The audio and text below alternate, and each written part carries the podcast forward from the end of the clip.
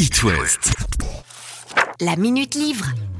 Salut à tous, ces romans sont traduits dans le monde entier, vendus à plusieurs millions d'exemplaires. Aujourd'hui, on va plonger dans l'énigme de la chambre 622 de Joël Dicker. L'histoire commence une nuit de décembre dans un palace suisse, le palace de Verbier.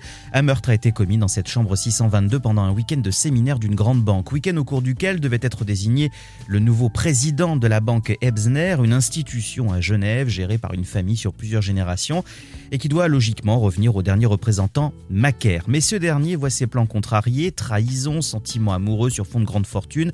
Voilà un peu le contexte. Ce meurtre n'a vraiment jamais été élucidé. Dans ce livre, Joël Dicker décide de se pencher sur la question, aidé de la pétillante Scarlett. Ils logent tous les deux dans l'hôtel et apprennent ce fait divers qui a marqué l'histoire de l'établissement et à eux deux, ils vont remonter euh, l'enquête euh, petit à petit. Alors il ne faut pas avoir peur du caractère volumineux de ce livre, un peu plus de 570 pages.